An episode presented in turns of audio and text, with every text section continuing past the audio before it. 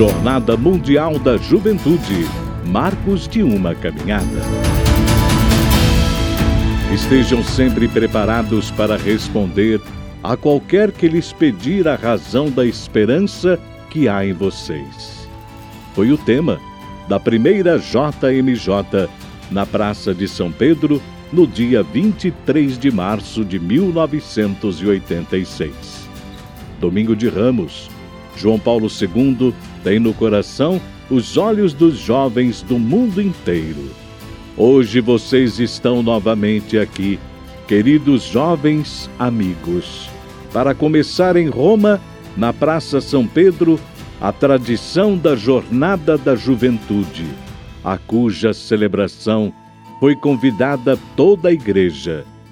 Dou-vos as boas-vindas de todo o coração e saúdo todos aqueles que aqui vieram, não somente de Roma e da Itália, mas também de mais longe, disse o Papa. A jornada da juventude, explica, significa precisamente isto: ir ao encontro de Deus, que entrou na história humana por meio do mistério pascal de Jesus Cristo e entrou de modo irreversível e quer encontrar primeiro vocês, jovens, e a cada um quer dizer: segue-me, eu sou o caminho, a verdade e a vida. JMJ em Santiago de Compostela, 1989.